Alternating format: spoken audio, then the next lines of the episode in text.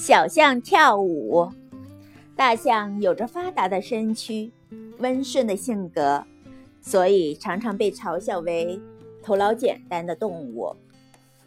有一次，在动物舞会上，一只小象看到许多动物随着音乐翩翩起舞，心里非常羡慕，就忍不住跟妈妈说：“妈妈，我要学跳舞。”我要像他们一样跳美妙的舞蹈。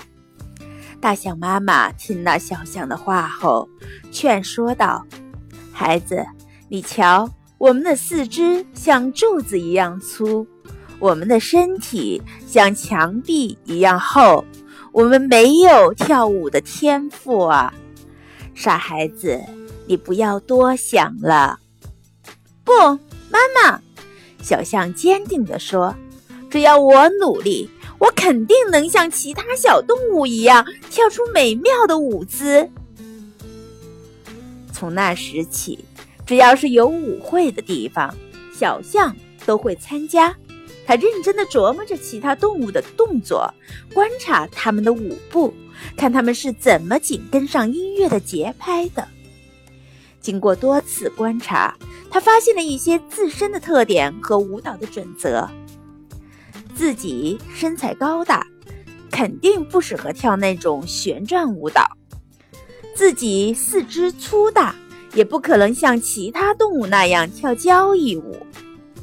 但是自己身体健壮，四肢发达，正好可以利用这一特长跳踢踏舞。自己有灵活的鼻子，可以使出各种招数，变换舞姿。经过不断尝试，小象终于跳出了适合自己的舞蹈。动物们的舞会又开始了。这次，小象不再犹豫。当音乐响起的时候，小象不紧不慢地步入了舞池的中央。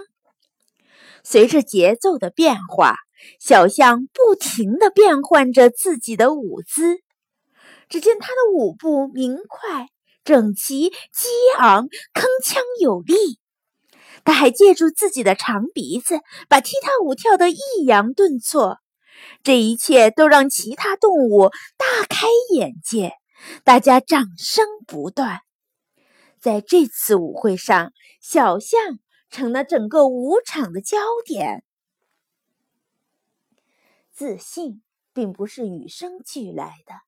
它是可以培养的，就像那只小象，它知道自己没有矫健的身姿，不可能像兔子那样跳出优美的舞蹈，但是它仍然可以从自己茁壮的身材中发现自己的优势。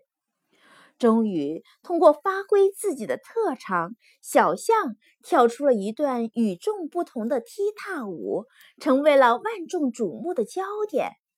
所以说，如果你没有别人的特长，那么你可以寻找属于自己的优势，从而取得属于自己的成功。